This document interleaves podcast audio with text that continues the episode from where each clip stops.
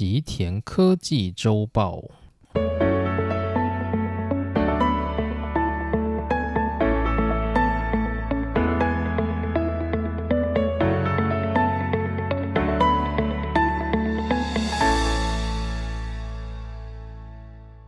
大家好，欢迎来到今天的内容。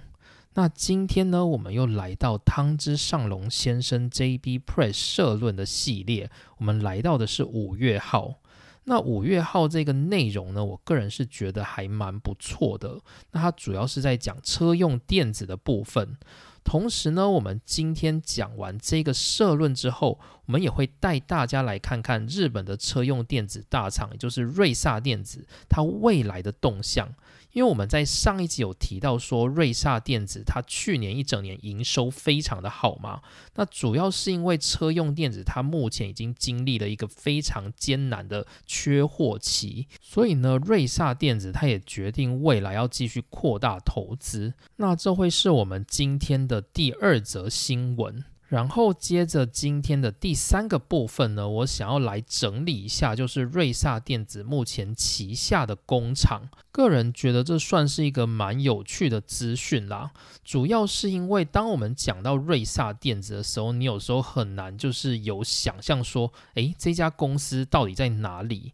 例如说，我们今天讲台积电，诶，你可能就有印象，你就会知道说，嗯，台积电是在新竹、台南。台中，然后以后还要去高雄这样子。例如说，我们讲到美国的美光，那你也会有印象说，美光它在戏谷有自己的工厂，然后同时呢，它在日本广岛又有一个跟尔必达买下的工厂，并且呢，在台湾台中的后里也有一个台湾美光。然后呢，美光还有新加坡的部门，专门是在做 NAND Flash 的。又或者讲到我们上一回提到的 Q 侠凯霞。那我们想到 Qxia 也会知道说，它是在日本三重县的四日市以及日本岩手县的北上市，那主要会有凯霞的生产工厂。那但是呢，如果我们想到就是瑞萨电子，你很难很快的想到说，诶，瑞萨电子的工厂在哪？那所以呢，我们会来帮大家就是稍微整理一下，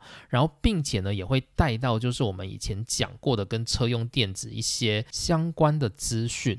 好，那以上呢就是我今天想要讲的三个部分。那首先我们来看第一个单元，第一个单元带大家看的是汤之上龙先生在 JB Press 的投稿，是五月号的部分。那五月号的这个内容呢，个人是觉得蛮受用的，主要是他又开始继续讲解关于车用电子的部分，而车用电子呢，其实算是日本非常关注的一个话题。那主要不是针对半导体的部分。而是因为日本本身呢就是汽车工业大国，日本有非常多世界上名列前茅的汽车品牌，那主要最强大呢，当然就莫过于是我们的丰田汽车，也就是世界第一大汽车厂。然后，日本在世界半导体占有一席之地的其中最重要的一个环节就是车用电子。而车用电子呢，我们过去在日本战败系列有讲到，瑞萨电子它是负责供应日本汽车大厂所需的车用电子最主要的一个厂商。那瑞萨电子成为车用电子最主要的供应商，主要的原因在于它自己本身公司的规模，以及它在整个工厂的数量也是日本的名列前茅。那我们过去有介绍嘛？因为它是过去五大财阀的三家财阀共同合并所产生的，所以在全国各地所掌控的晶圆厂数量，相较于其他的公司是比较庞大的。也因此呢，瑞萨电子它就成。成为了供给日本车用半导体主要的厂商。好，那我们来看一下汤之上龙先生 JB Press 五月号专栏的标题。这个标题呢，非常的耸动，也非常有戏剧性。它的标题是 Toyota 戴哈茨这两家公司停止生产的内幕，世界车厂受难的时代。听起来就非常的耸动，对吧？他今天要讲的这个主题呢，主要就是关乎未来车用电子的发展状况。那我觉得这一集它非常有意义的地方在于，它不止梳理车用电子未来产业的走向，而且它还顺便就是分享了。去年一整年车用电子缺货之后，目前的境况，那两个部分呢，我觉得都是今天很值得去注意的看点。那首先呢，作者在文章中先点出了一个非常大的灾难，这个灾难发生在日本黄金周的前后，也就是四月底到五月初之间的这一段期间。而这段期间呢，从四月三十到五月八号这段期间呢，总共有十四座汽车工厂宣布停产，而这些停产的工厂还只限于是 Toyota 跟戴哈茨这两家汽车品牌旗下的工厂。这里稍微解说一下戴哈茨这一家公司，戴哈茨如果翻成中文，好像叫做大发汽车工业。那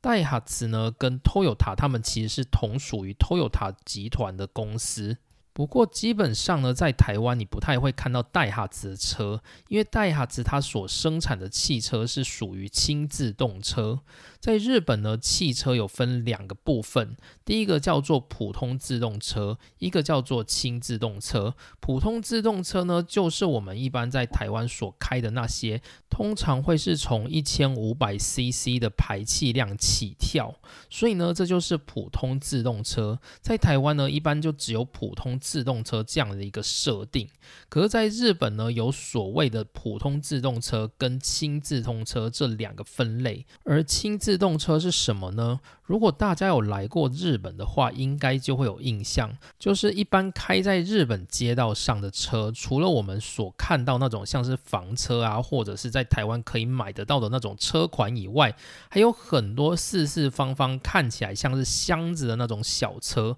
那种小车呢，如果你去注意，它的车牌一般是黄色的，它代表的就是轻自动车。那它的排气量呢，大概就落在三百到七百 CC 不等，所以跟一般汽车比起来，它的排气量是比较小的，马力也是比较弱的。也因为这样子的缘故，就是这种轻自动车呢，它可以做的小小的，然后又非常的省油，所以它就很适合像日本这种建筑物都非常狭小的生活环境下使用。所以就看到啊，例如说像日本有些房子，它房子本身就已经很小，但是它可以挖一个小洞，然后把它的轻自动车直接塞进去。那那个轻自动车呢，它基本上使用上跟一般的汽车没什么不一样，甚至它也可以上高速公路，因为你连重机都可以上高速公路了，那轻自动车为什么不行呢？所以轻自动车呢，一般也是可以上高速公路的。不过相较之下，当然就是因为轻自动车它比较轻，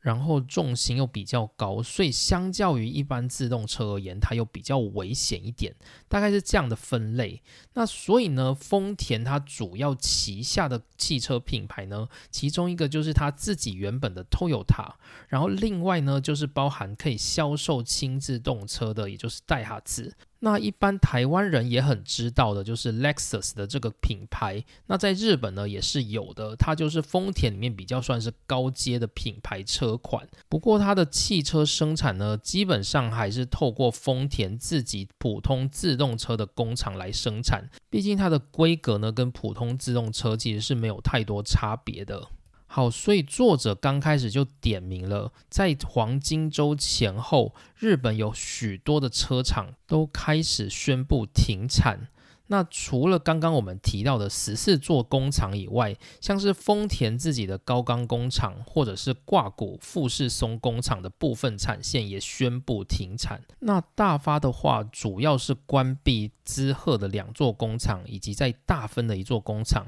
还有本社部分的生产线。那为什么会宣布停产呢？绝对不是因为汽车的市况不好。其实，在疫情慢慢退烧的这个期间呢，大部分的人又开始出去玩了。不过，为了避免人挤人，大部分的人都倾向就是去买汽车，然后透过汽车来出去玩，可以减少在电车上跟人的接触。所以，汽车理论上在后疫情时代要是卖得很好的商品。所以汽车车厂他们宣布停产，绝对不是因为没有人要买汽车，而是因为他们根本就做不出来汽车。主要的原因就是车上的那些车用电子现在正面临非常庞大的缺货。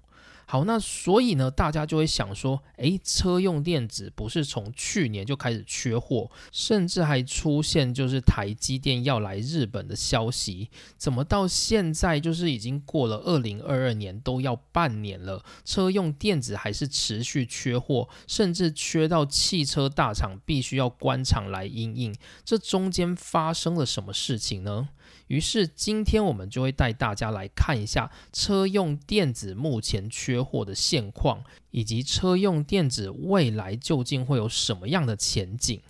好，那作者在文章一开始他就说了结论，他告诉大家说，现在目前车用电子最缺的都是发生在比较老旧制成的晶片需求，主要缺货的部分是在类比半导体以及功率半导体这两个部分，而作者推测呢，类比与功率半导体的缺货。可能会成为一种慢性不足的状况，然后它会持续到未来非常非常长的一段时间。那究竟何时会停止？其实目前呢看不到解决的方案。那主要的原因是什么呢？作者提了四个原因。第一个原因是车子它正在进化。而因为呢，我们目前的汽车都希望能够搭载比较多的控制器，比较多的自动驾驶，甚至对于电动车的需求也在年年上升。也就是说，一台车子它所需要的半导体数量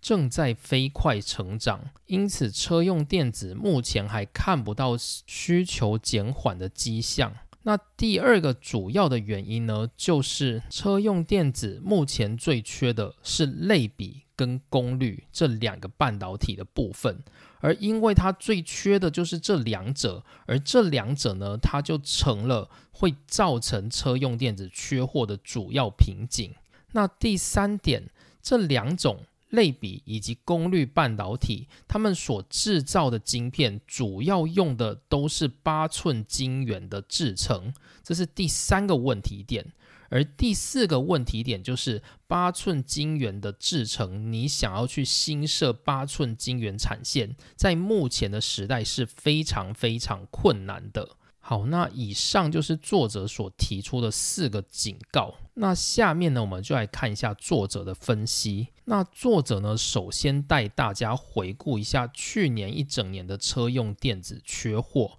首先呢，先看一个数据：二零一九年在疫情前的时候，全世界出产的汽车量是九千两百一十八万台。那到二零二零年的时候，全世界的车辆直接减少一千五百万台，来到了七千七百六十二万台。那主要的原因呢，有一个很大的部分，就是因为疫情的发生，而疫情的发生导致大家大部分都关在家里，甚至连买车的需求都减了，所以这是二零二零年的部分。而二零二一年的时候呢，理论上已经慢慢进入所谓的后疫情时代。然而呢，汽车依旧没有增产，甚至还稍微降低了百万左右。二零二一年全球汽车的总生产量是七千六百四十二万，还比二零二零年还要少。那这主要到底发生了什么事？重点就在于车用电子的不足，也就是车用电子的半导体它来不及生产，去满足二零二一年汽车市场所需要的半导体数量。也因此呢，汽车车厂等不到车用半导体的供货，就只好开始减产，也导致了二零二一年它的汽车生产数字继续下滑的现象。那二零二一年呢？车用半导体缺货主要的原因到底是什么呢？过去像瑞萨这种就是汽车车用电子大厂，它还是都有在下单给台积电，请台积电帮他制造车用电子所需的晶片，然后再交给客户。这是过去瑞萨电子一直都有在做的事情。那这些下单给台积电所生产的晶片，主要都是微控制器的部分。那主要集中在就是二十八纳米制程。那原因是因为瑞萨电子它自己最先进的半导体制程只有四十纳米，是在我们前面篇章所提到的瑞萨电子那颗工厂进行生产的。那但是像是微控制器这种又需要稍微更先进一点的半导体制成来制造的晶片，那瑞萨电子是无法自己制造的，所以它就是下单给台积电。过去呢，基本上都是由台积电帮他做的。可是，在二零二一年呢，它的半导体会发生缺货，是因为台积电来不及赶出这些车用晶片来供给像是瑞萨电子这样的车用电子厂。那主要的原因呢，不是因为台积电他们没有能力，而是因为在二零二零年，因为疫情期间，瑞萨电子等车用大厂因为汽车销售的低迷，而对台积电做砍单的动作，所以呢，台积电这些二十八纳米的产能一时就空了出来。那空出来怎么办呢？因为台积电总是要赚钱嘛，所以他就只好找其他人来补。那刚好那时候呢，随着疫情期间，有很多比较消费型电子的领域需要大量晶片。举个例子来说，游戏电子领域。例如像是索尼的 PS 所搭载的，例如像是索尼的 PS 系列，或者是任天堂的 Switch 所搭载的游戏机晶片，基本上都是可以下单台积电进行制造，而且只要二十八纳米的制程就绰绰有余。而因为疫情期间大家都不出门嘛，所以大家待在家里玩电脑、玩游戏，或者是用家电的这些时间就变多了，这也导致家电跟游戏产业他们所所需要的晶片大量的成长，而这些晶片呢不用太先进，基本上二十八纳米就够了。于是呢，这些游戏与家电厂商的订单刚好补掉了，就是瑞萨电子撤单的那一个缺口。也因此呢，二十八纳米制程后来就被游戏晶片所补上。那当它补上之后呢，在二零二一年。当汽车市场看起来又即将回温的时候，车用电子厂又开始要向台积电订购。可是这时候，因为疫情还没结束，而游戏或家电的需求依然热络，这也导致了瑞萨电子等车用电子厂他们拿不到台积电的产能，因此就只能眼睁睁的看着自己在微控制器的领域无法产出及时的数量去供货给丰田、本田这些。汽车公司。于是就导致全球的汽车生产无法及时回温，这也就是为什么二零二一年的汽车总生产量会比二零二零年还要低的原因，主要就是因为车用半导体它的产能在疫情期间呢被其他的领域给抢走了，所以二零二一年呢车用电子厂他们拿不到产能的关系。好，那这里呢也帮大家科普一下，因为这一篇文章呢，它又有重复说了一次。那这个概念呢，其实我在前面的篇章我有讲过，就是为什么车用电子厂他们想要用二十八纳米这样的一个制程，主要的原因就是因为二十八纳米制程它是最简单的平面电晶体制成的最后一个世代。首先，什么是平面电晶体？平面电晶体就是传统我们在学校所学的那种电晶体架构，它是属于平面的。那随着从十六纳米以下呢，台积电开始使用所谓的 FinFET，也就是骑士电晶体。那未来在两纳米的阶段呢，甚至还会使用 GAA Gate All Around 这样的制程。所以呢，这都算是比较复杂的电晶体，也因此呢，二十八纳米它算是平面电晶体最简单制成的最后一个世代。那什么叫做简单制成？主要的原因就是在二十八纳米以下的世代呢，曾经使用比较复杂的制成去衔接还没到来的骑士电晶体。而这个制成呢，叫做自动对准双层图样 （self-aligned double patterning），我们会叫做 SADP，主要是利用一道黄光工序去制造出两个图样。那这个呢，我们在前面就是乌俄战争的篇章就有提到过。所以呢，二十八纳米世代是受车用电子大厂最受欢迎的一个世代，因为它不用让它的晶片设计的很复杂，同时呢，它也能够达到就是符合它车用电子所需要的规格，所以二十八纳米是非常受欢迎的一个世代。好，所以二零二一年车用电子的缺货，主要就是来自于车用电子厂们，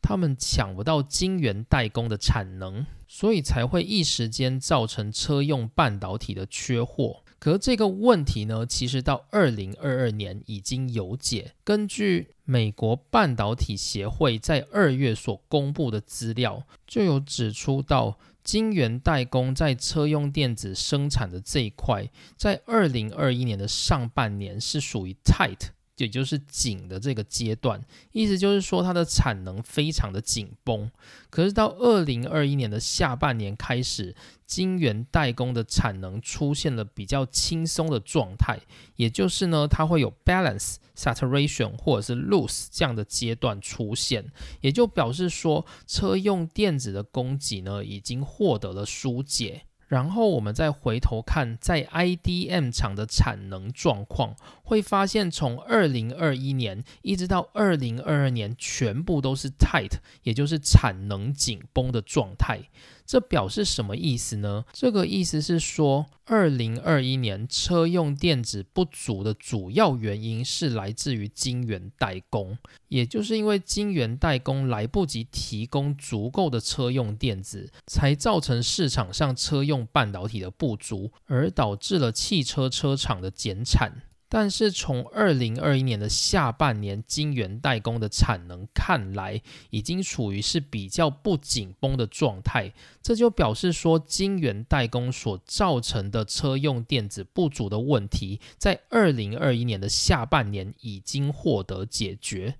那问题出在哪里呢？问题就出在现在车用电子不足的主要原因，已经不是来自晶圆代工，而是二零二一年开始产能就出现极度紧绷的 IDM 厂。那 IDM 厂是什么？IDM 厂最简单的例子就是瑞萨。瑞萨电子呢，它本身有自己的设计，同时它可以用自己的工厂去制造自己的设计，这个就叫做 IDM 模式。不过呢，因为瑞萨电子它只有到四十纳米制程，所以它四十纳米以下的制程，它是拜托台积电代工。而二零二一年呢，车用半导体不足，主要就是来自于四十纳米以下的这些车用电子产能所造成的问题。而现在。呢，这个问题已经被解决了，而现在的问题则是来自于瑞萨电子自己的本身，也就是四十纳米以上的晶片制造。那这些呢，则成为了二零二二年让车用半导体继续缺货，造成车厂开始停产的最大元凶。于是呢，作者又放了一张图表来告诉大家，在二零一九年到二零二一年，车用电子领域到底出现了什么样的变化？而这个问题呢，就出现在老旧制成的类比与功率元件的供给上。在车用电子的所有晶片当中呢，其实大部分的晶片从二零一九年到二零二一年，他们的需求都没有那么显著的变化。即使我们刚刚提到的微控制器 MCU 的这个领域，二零二一年的微控制器的需求量，也不过就比二零二零年的微控制器需求量大概多了十 percent 左右。可是呢？在这个图表当中，唯一一枝独秀的部分，就是类比与功率元件的这一块。在二零二一年的需求量是二零二零年的需求量的两倍。那意思是什么呢？意思就是说，市场对于这种类比与功率元件的需求，在二零二一年突然出现爆炸性的成长。而这种爆炸性的需求，就直接塞爆了这些 IDM 厂的晶圆厂，所以让他们整个厂出现了有史以来的营运盛况。所以大家可以回想我们在前面有讲到的，就是日本在二零二一年的前十大半导体产业。然后我们有说过，第二大跟第三大在二零二一年出现了逆转。瑞萨电子在二零二一年以营收成长百分之五十，直接超越蝉联多年第二名宝座的 Sony Semiconductor Solution，也就是索尼半导体解决方案公司，成为日本第二大半导体公司。那这主要大概就得归功于这个类比与功率元件的。爆炸性需求好，所以目前看起来呢，会造成二零二二年车用半导体持续不足。最主要的原因就是因为 IDM 厂们他们已经没有办法及时去供应这些类比以及功率晶片的需求，所以这就造成二零二二年的车用半导体持续不足。但是呢，这跟过去的那个阶段不一样。二零二一年呢，我们可以看到是晶圆代工造成不足，所以晶圆代工积极生产晶片去解决这个不足，那看起来可以解决。可是，在 IDM 厂的产能紧绷所造成的车用半导体供应不足的问题，可不可以解决呢？目前看起来是没有解决方案的。那主要的原因是什么呢？主要的原因就是刚刚所提到的那些类比跟功率晶片，它们所需要的半导体制程呢，都是在一百纳米左右，非常非常老旧的制程。而这种老旧的制程呢，几乎所使用的晶圆厂都是八寸晶圆厂。那八寸晶圆厂呢？它已经是就是二十年前的晶圆厂规格了。就是呢，这个晶圆呢，大概就是八寸这么大。那八寸晶圆的大小，大概就像是你去八十五度 C 买一个大蛋糕，那个大蛋糕呢，基本上就是八寸的大小。而在两千年附近，就是随着整个半导体产业继续蓬勃发展，八寸晶圆厂已经不敷使用，于是呢，半导体设备就进入一个新的阶段，也就是十二寸晶圆厂。那十二寸晶圆呢，大致就跟我们披萨店的大披萨差不多大。于是往后的二十年，这个十二寸晶圆厂已经成为了主流。也就是市场如果今天要盖新的晶圆厂，基本上都是倾向盖十二寸晶圆厂。比较没有听到人家在盖八寸晶圆厂，除非你是在做就是非细晶圆的晶圆厂，才有可能会有听到八寸。例如说像是第三类半导体的晶圆厂，可能会用到八寸来做。但是呢，如果是一般就是以细晶圆为主的晶圆厂，现在大致上都是以十二寸晶圆厂来作为是主流的制造工厂。也就是说，如果你今天想要在市场上去跟人家说，我想要盖一个细晶圆的八寸晶圆厂，你可能还找不到厂商来帮你盖，因为根本没有厂商在做这种事情。就很像是你现在忽然跟人家说你想要买一个黑金刚大哥大，应该在市场上根本找不到人买吧？因为当初在市场上的那些厂商呢，现在都已经进化去卖智慧型手机了，谁会在那边卖大哥大？所以一样的意思，如果你现在呢还要去市场上找人帮你做八寸晶圆厂，目前看起来是非常困难的。那于是呢，作者就提出。为什么这些使用老旧制成的类比以及功率晶片，他们没办法增产的主要原因？首先，第一个原因就是，如果你想要生产这种晶片，那你就必须有八寸晶圆厂，或者是你必须增盖八寸晶圆厂。可是要盖八寸晶圆厂，在现在这个时代已经是非常非常困难的事情了。首先呢，当然包含成本效益的不彰。另外是，如果你今天就算有钱，钱够，还不一定找得到人家帮你盖。首先是目前在半导体产业的这些设备商，例如我们说 Apply Material、Lam Research 或者是东京电子这些主力的设备商，几乎没有人想回归去做八寸晶圆的设备。所以你今天就算去跟这些厂商定说，哎，我想要八寸晶圆的制造设备，没有人会理你。因为他们在八寸晶圆设备的这个生产产线，搞不好都已经关掉了，怎么可能为了你再去开一个二十年前老旧的设备产能呢？实在是太不划算了。所以设备商绝对是不赏脸的。那有人就会说，既然这样的话，那就在市面上买中古的就好了啊。没错，半导体产业也是这么想，因为市场上呢，绝对还是有很多就是没什么在使用的八寸晶圆厂，而他们厂内呢，当然也就会有八寸晶圆厂的老旧设备。那如果像是瑞萨这些公司，他们去买这些老旧设备回家，不就可以再来生产八寸晶圆，然后去增产他们的类比与功率晶片吗？可是呢，大家都是这样子想的，所以那些拥有没在使用的八寸晶圆厂设备的公司呢，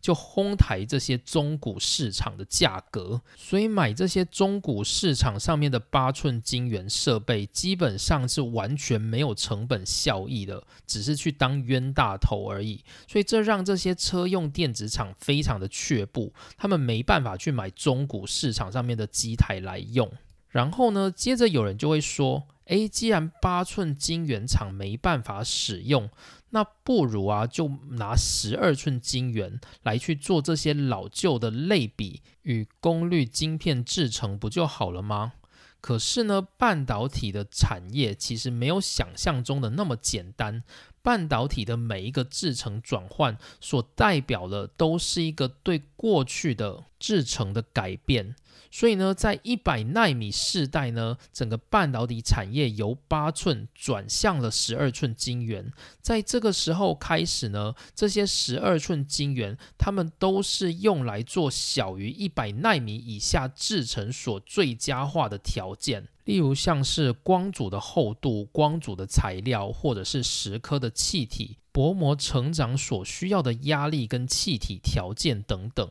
而这些呢，都跟八寸晶圆一百纳米制成世代所使用的东西相差非常非常的大，所以不可能说我们直接拿十二寸晶圆去做八寸晶圆上面的制成世代就做得出来，基本上是做不出来的。也就是说，除非继续增设八寸晶圆厂。否则，我们很难开出就是足够的产能去生产这些一百纳米世代左右的类比与功率晶片。也因此呢，作者就可以断言说，在未来的世代里面，我们目前是没有办法看到这种类比功率晶片。的产能能够被解决的状况，也就是说，车用半导体的不足，它即将成为一种稳定的现实，而且目前还看不到解决方案。这个解决方案，除非是当这种车用电子所需要的量与价格都飙涨到一个地步，这让厂商呢认为有利可图，才有可能再开这种八寸晶圆产线来进行制造。否则的话呢，我们就只能继续看着这些 IDM 厂，他们紧绷的产线去生产这些不知何时才能够疏解的车用电子晶片。好，那以上就是今天的第一则介绍，是汤之上龙先生 JB Press 五月号的内容。接着我们来看第二则新闻。第二则新闻接续上一则新闻的内容，我们谈到车用电子的缺货。虽然说汤之上龙先生他讲到说，他认为未来缺货还是会持续的发生，不过呢，车用电子厂还是有在积极做一些动作。那我们来看到的是 Double E Ties Japan 他在二零二二年五月十七号所发布的新闻。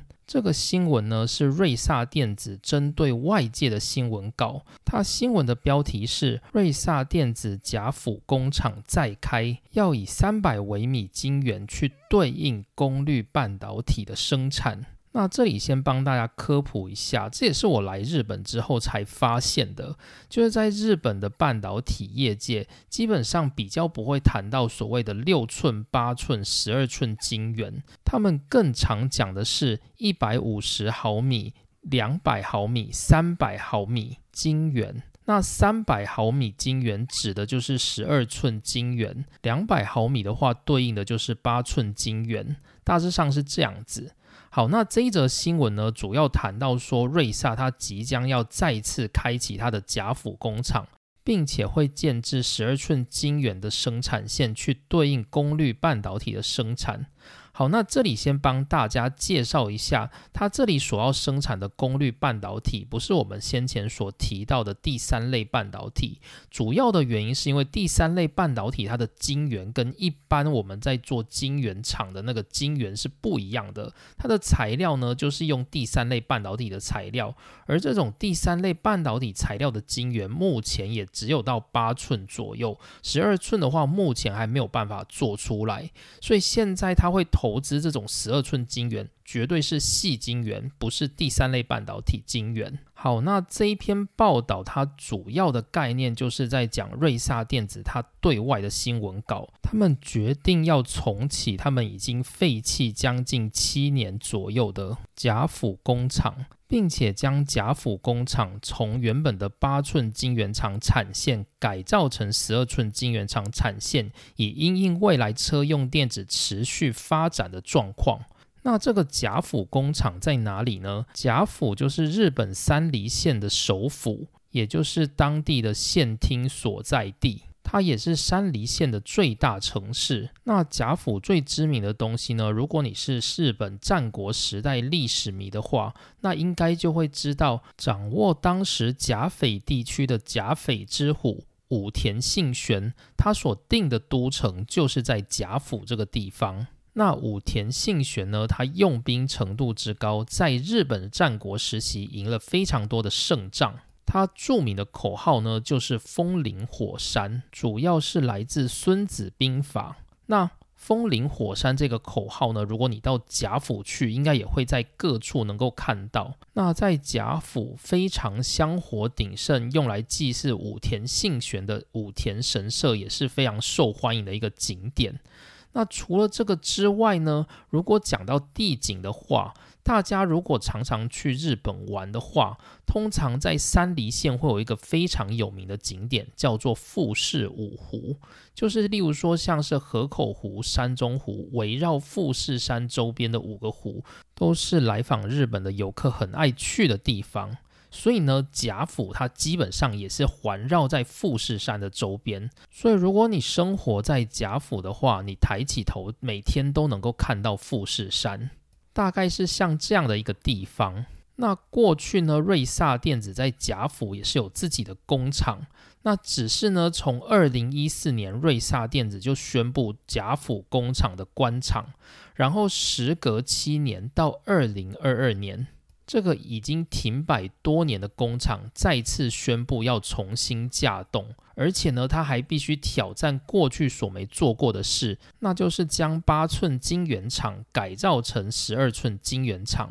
那如今呢，这是瑞萨电子未来的目标。那其实呢，媒体对于瑞萨电子的这个投资也是有很多很多比较担心的地方。首先是这个工厂呢，它经历过这么多年，它其实有很多部分都已经毁坏了。那这些老旧生产环境呢，就是你要重新去把它装回来，感觉好像不如重新建一个工厂会比较快。然后另外是要把原本的八寸晶圆厂改造成十二寸晶圆厂，这其实在整个晶圆厂的产界是一个很大的工程。主要的原因是因为八寸晶圆厂它在工厂的配置基本上跟十二寸晶圆厂是不一样的，所以你要把八寸晶圆厂这些设备都淘汰掉，然后重新装设十二寸晶圆厂进去，其实在工厂这一端也是有非常多的挑战。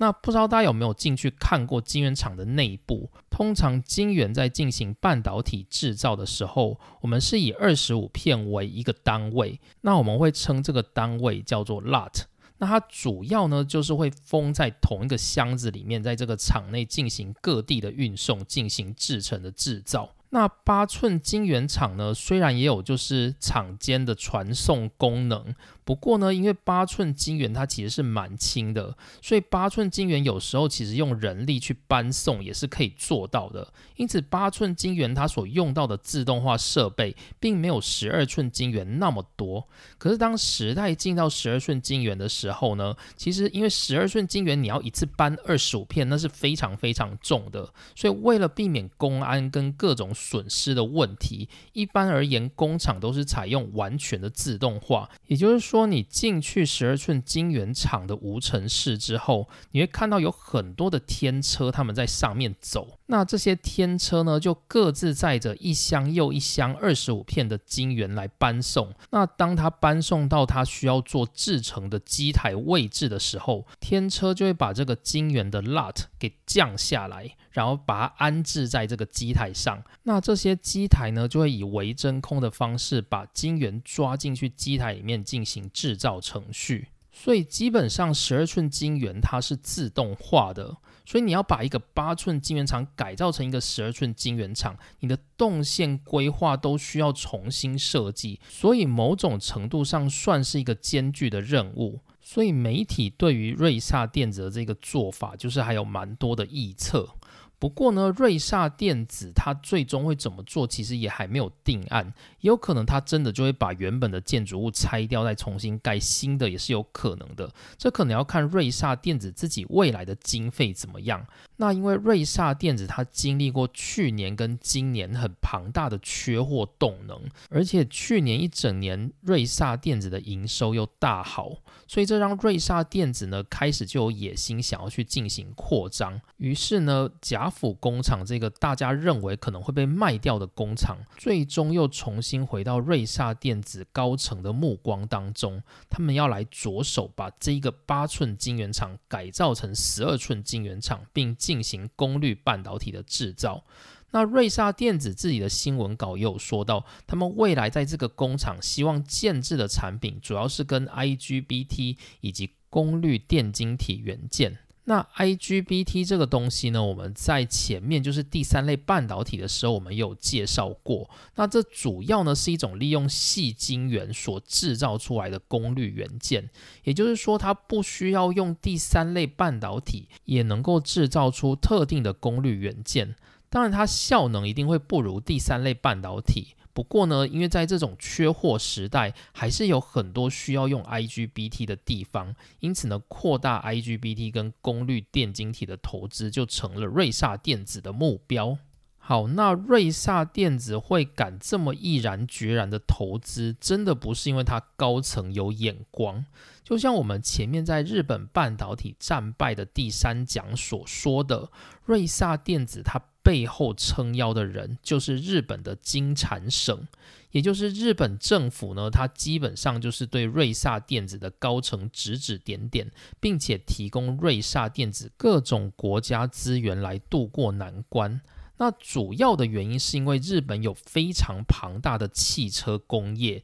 那丰田、本田这些工厂，他们在日本都占有很高的 GDP。所以，只要能让汽车工业发达的事情，日本政府都会去做。这也就是为什么日本政府他们会积极去把持车用电子厂，主要就是汽车工业在日本的地位太庞大了。那当然也绝对会有人的因素在里面，例如说像是丰田、本田的高层，他们跟日本政府的关系绝对是要好的，才能够透过日本政府去积极改善他们的生产环境，并且提高他们的利润。那当瑞萨电子它发表它要去投资甲府工厂之后，日本的金产省马上就出来说话了。他说，瑞萨电子本次的设备投资符合经济产业省在半导体战略的一环，因此同省也会努力加强合作，希望能让瑞萨电子在二零二二年的年中就进行投资。所以这大概就是瑞萨电子未来的动向。那这篇文章下面，它其实还有提到一些，就是日本最近对于功率半导体的动向，例如说像是电装公司，也就是跟台积合作要在熊本建立新厂的电装公司，它最近呢也跟台湾联电旗下的 USJC 合作，去扩大生产在十二寸晶圆的功率半导体。然后呢，在亲生的富士电机工厂也发表了要针对 SIC，也就是第三类半导体的功率元件进行生产线的投资。为了因应一直不断成长的电动车时代的到来，日本这一次呢，真的是卯足全力的在扩大他们的领域。好，那最后呢，我想帮大家整理一下，就是瑞萨电子的工厂。那主要的原因是因为我们提到了就是贾府工厂嘛，所以我想让大家知道，就是贾府工厂大概在瑞萨电子是一个什么样的地位。就大家想到瑞萨电子，你可能很难掌握，就是瑞萨电子大概在哪里，然后它有哪些工厂。所以这里呢，就帮大家介绍一下。那瑞萨电子呢？我们在就是日本半导体的战败的第三讲就有讲到嘛。瑞萨电子呢，它原本是日立、三菱以及 NEC 这三家公司里面的逻辑部门所整合出来的一家新公司。所以瑞萨电子过去它旗下有很多的工厂，那这些工厂呢，其实都是过去那三家财阀所留下来的。那因为它合并之后，最后就都并给了瑞萨电子。那瑞萨电子在一开始获得的时候，总共就拿到了十座晶圆厂，这规模听起来就蛮吓人的吧？就像我们前面在讲，就是 QXIA，也就是日本最大的半导体公司，目前旗下的十二寸晶圆厂一共有七座，那两座呢，目前是正在盖。所以瑞萨电子刚一成立就拿到十座晶圆厂，怎么看都觉得它应该养不起。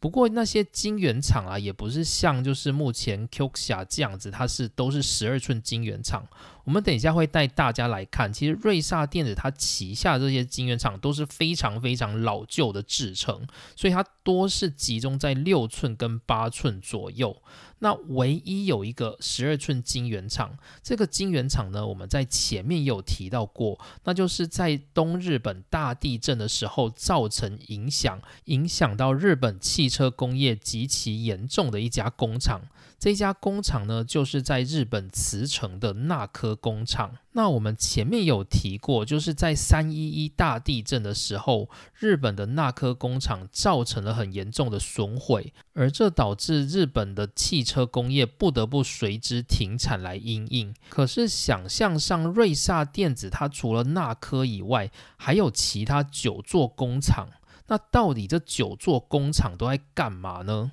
那主要的问题点就是，纳科工厂它是瑞萨电子旗下唯一的一个十二寸晶圆厂，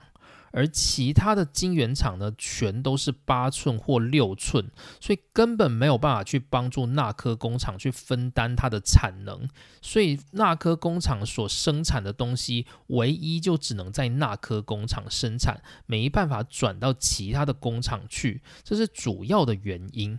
那另外就是这其他的九座工厂，很多制成都相当老旧，甚至有些工厂它其实根本就没在用，就几乎是放在那边而已。因此呢，就很多人一直觉得说，瑞萨电子它应该要把这些工厂都处分掉。那瑞萨电子呢，它在二零一八年也做了非常多的处分，所以我们就来稍微整理一下，就是瑞萨电子它在合并之后总共有哪些工厂，然后这些工厂它的去向都到哪里去了。好，那首先呢，瑞萨电子旗下的第一座工厂就是纳科工厂，它在日本的茨城县，也就是在关东地区。那纳科工厂它底下呢，其实有三座晶圆厂。那分别叫做 N 一、N 二跟 N 三。那其中呢，N 一跟 N 二这两家工厂都是八寸晶圆，唯一的一家 N 三它是十二寸晶圆。也就是说，瑞萨电子它旗下就只有一个十二寸晶圆厂，而且它的产能其实没有很高。像是在二零一八年的数据看来，就是那颗工厂的八寸晶圆厂，它主力是每个月可以生产三万片。而十二寸晶圆厂呢，每个月可以生产一点四万片。相较于像台积电这种比较规模庞大的晶圆厂来看，这一点四万片的数量其实真的蛮少的。那不过呢，那科工厂几乎就是瑞萨电子的灵魂所在。瑞萨电子最精锐的制程就是在四十纳米制程，这是只有在那颗工厂的十二寸晶圆才有生产的。那我们在前一个主题有提过嘛，就是十二寸晶圆呢可以产到就是一百纳米以下的晶片，那一百纳米以上的世代呢，通常都是由八寸晶圆来生产。好，接着来看一下第二个，第二个叫做西条工厂，它在日本的爱媛县，也就是在四国的地方，个人觉得算是交通比较没那么方便的一个地方啦。不过西条工厂目前仍然有在营运，它主要是八寸的晶圆厂，也是目前瑞萨电子的主力工厂之一。那第三个晶圆厂叫做川高工厂，川高工厂它在熊本市。也是八寸晶圆厂，那主要呢是生产点一三到点一五微米的车用电子控制器。川高工厂目前也还在，它也是就是瑞萨电子的主力。那第四个呢是高崎工厂，高崎工厂比较特别，它是六寸晶圆厂，它位在就是日本的群马县。那这也是目前瑞萨电子的主力工厂，所以以上提到的这四家呢，是目前瑞萨电子主力在生产的四家工厂。这是从二零一八年瑞萨电子经过各种精简之后所精简出来，最后帮助瑞萨电子生产的四家主要工厂。那瑞萨电子呢？它同时就是成立了一家新公司去管理这四家工厂。那这家公司呢，叫做瑞萨半导体制造公司。这个动作跟索尼有点像。索尼在熊本所生产的影像感测器工厂，它也是透过一个叫做索尼半导体制造的公司去管理。这种概念呢，有点像是想要让母公司跟制造公司画一个分水岭。不过，像是 Qxia 呢就没有这种制度。Qxia 基本上就是它旗下就是 Qxia，然后有七座工厂在进行运作这样子。好，那接着来到第五座工厂，就是我们的甲府工厂，它位在就是日本的三里县。刚开始瑞萨得到它的时候，一共有六寸跟八寸两个生产线。那不过呢，就是二零一四年这两个生产线全部都直接废掉，就再也没有使用了。然后直到呢二零二二年，也就是最近，他们才选择就是要继续再开这个生产线，并且改造成十二寸晶圆的生产线。那将来呢，也许也会成为瑞萨旗下非常主力的工厂。那根据瑞萨自己的说明，大概是在二零二四年呢，希望可以完工。所以如果对就是想要去富士山旁边工作有兴趣，然后又想要去半导体厂工作，不想要去设备商的话，那真的就可以考虑一下到瑞萨去工作看看。那应该也会有就是不一样的人生体验啦。好，那接着呢，第六座工厂是滋贺工厂，它位在就是京都旁边，也就是琵琶湖的侧边的大金市。那大金呢，它离京都很近，如果你是坐火车的话，大概只要五分钟就到了，所以其实算是很方便的，就是京都生活圈的一个区域。那它刚好位置呢就在大金，也不是一个很不方便的地方。不过很可惜的是，这个工厂呢，它已经卖掉了。这个滋贺工厂呢，它原本也是有六寸跟八寸的生产线，不过呢，六寸最后就已经废掉，然后他把八寸的这个生产线全部卖给了罗姆半导体。所以，如果你想要去滋贺工作，那你就可以考虑去罗姆半导体，那应该也是可以在滋贺工厂找到一个自己的位置这样子。好，那第七个是高知工厂。高知工厂呢，它是完全是六寸工厂。那这个工厂呢，在二零一八年的五月就直接把它报废掉，就再也没有使用了。那高知的话，一样是在四国，也就是面包超人的故乡高知县。好，那接着呢，第八座是鹤冈工厂。这个鹤冈工厂呢，它是在日本的山形县，也就是在东北的地方。东北的话，想象就还蛮冷的。它大概是在宫崎县的左边，通常你会去山崎旅游的话，通常是去看树冰嘛，所以它那个树是可以冷到会结冰的，就是大概是在那个区域。那鹤冈工厂呢，它原本有五寸跟十二寸两个晶圆产线，那十二寸晶圆因为看起来就是一个金鸡母，所以最后呢就卖给了索尼。然后五寸的话呢，它卖给了另外一家，就是专门在做磁头的公司，叫做 TDK，也就是东电化。这家公司呢，就是我博士班已经跟他交手三年左右的公司。那 TDK 主要的产品是陶瓷电容这一块。那这个的话呢，因为我还没有讲到被动元件的部分，所以我们还没有让 TDK 出场。不过呢，大家无聊就是可以稍微记得这间公司。这间公司以前很有。名的就是卖光碟片，就是 CD 那种光碟片。那目前这种光碟片使用的人已经很少了嘛，所以 TDK 目前比较常在做的就是陶瓷电容这一块。那 TDK 呢，我们在就是产学合作那一集我们就聊到，它是我博士班就是合作的一个公司。那我自己是不会讨厌这个公司啦，就纯粹是讨厌产学合作而已。那这也是就是我人生中留下一些经验的公司。好，那第九座的话叫做金青工厂，就是茨嘎鲁。金青在哪里呢？日本的火车如果要从本州通往北海道，必须经过一个海峡。那个海峡呢，它底下有一个隧道，可以连接本州到北海道。这个隧道呢，叫做青函隧道，就是从青森到函馆的隧道。那这个海峡的名称就叫做金青海峡，所以金青它所在的位置就是比山形线更北边，在日本青森的地方。那这原本是一个六寸工厂，那最后呢，就是瑞萨也把它卖给了富士电机。那这个工厂呢，我们在刚刚的报道的尾声有提到过，就是富士电机它即将要在就是。青森工厂去扩产它的 SIC，那讲的就是金青工厂的这个地方。